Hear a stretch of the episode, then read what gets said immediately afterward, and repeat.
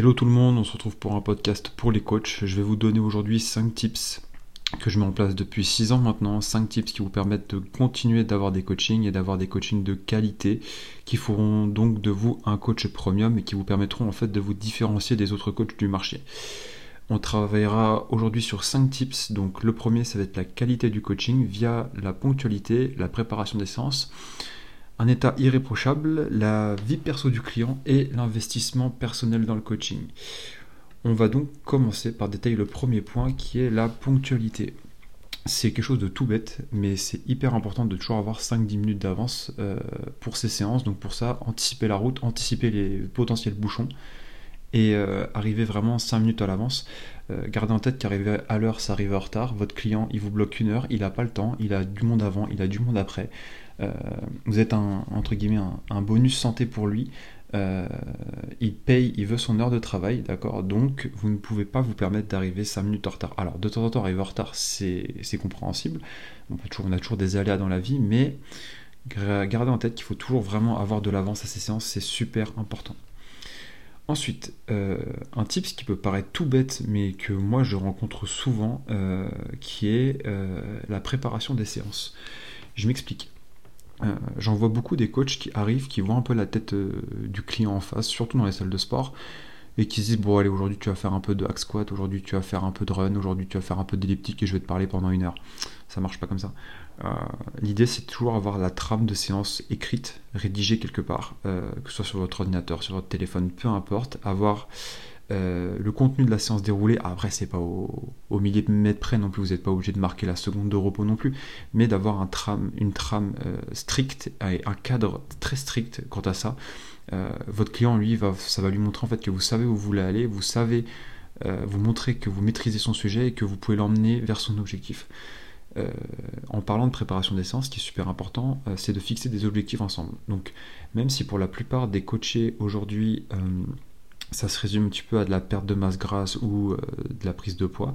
Il y a certains clients, eux, qui vont avoir des objectifs annexes, c'est-à-dire ils vont vouloir perdre, euh, je ne sais pas, 10-15 kilos, et en plus de ça, vouloir réaliser une Spartan Race, vouloir réaliser un semi-marathon, vouloir faire un saut élastique, euh, qu'en sais-je. Et ça, c'est important de se fixer ces petits objectifs-là, car ce sont ces petits objectifs qui, socialement, en fait, vont vous permettre de les élever, ils vont se dire que moi aussi je suis capable de, je suis capable de réaliser cela. Et ce sont des petits steps qui vont intervenir euh, tout au cours de l'objectif initial. Donc sur une perte de poids par exemple, de je sais pas 20 kg, ça va se réaliser sur un an et demi, deux ans proprement.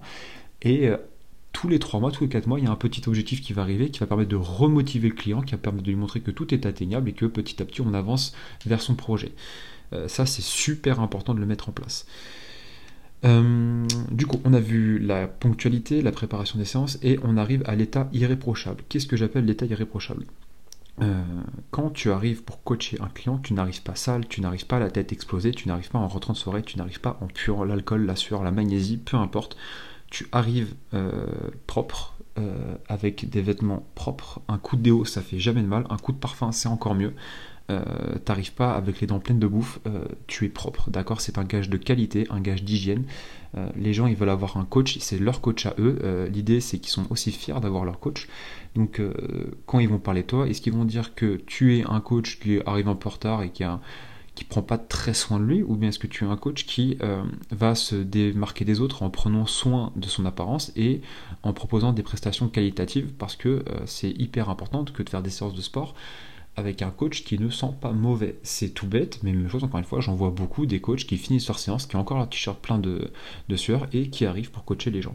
Euh, ça ne se fait pas. Et ton client, tu peux être sûr qu'au bout de 3-4 séances, il va se barrer parce que faire du sport à côté de quelqu'un qui pue la transpi, c'est vraiment pas agréable.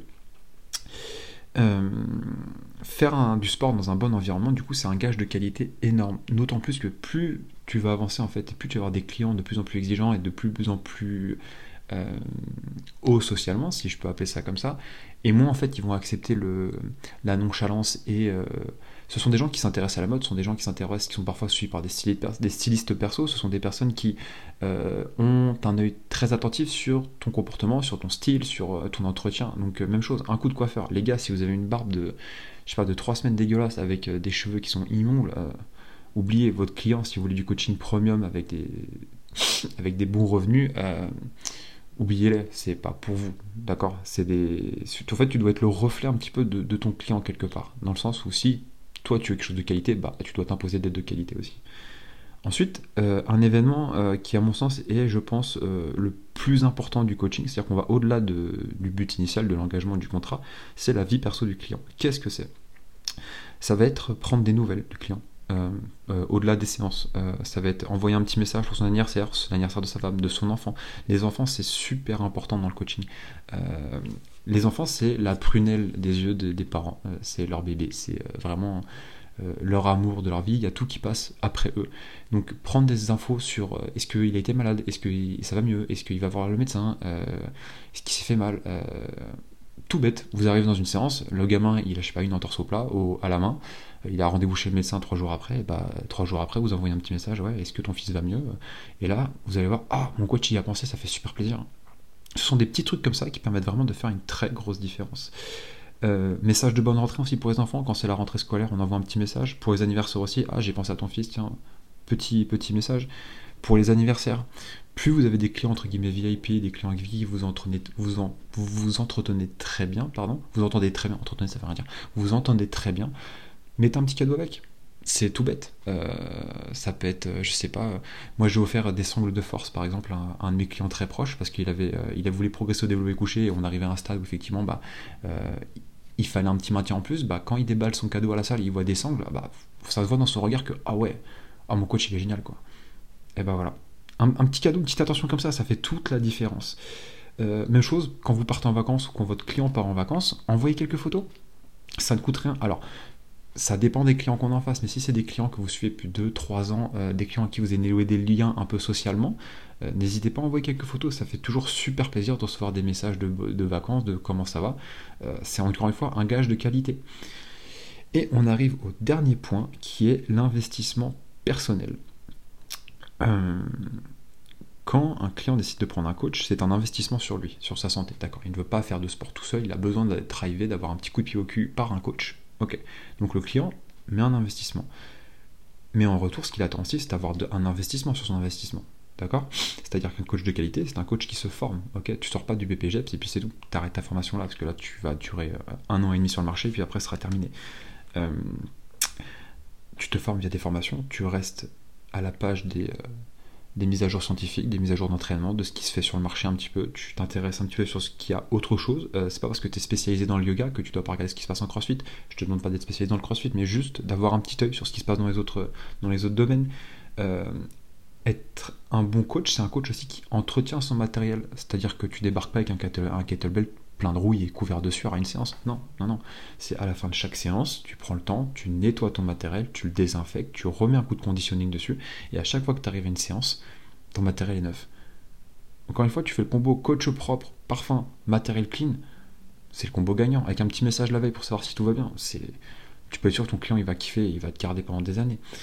Et enfin, un dernier point qui est important, c'est renouveler son matériel.